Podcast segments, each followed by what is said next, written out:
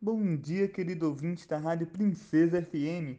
E hoje é sexta-feira, que maravilha! No quadro Como é Bom Saber de hoje, vim trazer para você curiosidades sobre o Dia do Químico. Então, você que gosta da química, gosta daquelas fórmulas, vem saber comigo curiosidades sobre esta data comemorativa. O Dia do Químico é celebrado no dia 18 de junho, pois foi nesta data que o antigo presidente Juscelino Kubitschek assinou a Lei Mártir dos Químicos, que criou os Conselhos Federais e Regionais de Químicas que regulamentava a profissão.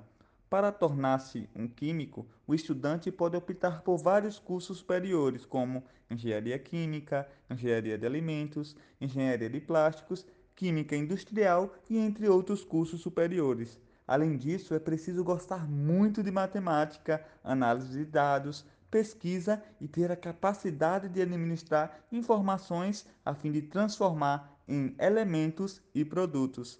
Então é isso aí.